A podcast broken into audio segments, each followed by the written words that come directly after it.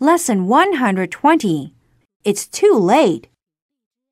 A mother and child are walking along the street. Mom, I need to go to the washroom. Uh oh, can't you wait? I can't stand it anymore. Okay, let's go into this restaurant. Excuse me, but can my son use your toilet? Of course not. This is a restaurant, not a public toilet. You're so mean. Oh, okay, but it'll cost you 5 US dollars. What? That's highway robbery. Mom, never mind. It's too late. Hey, come back here and mop the floor.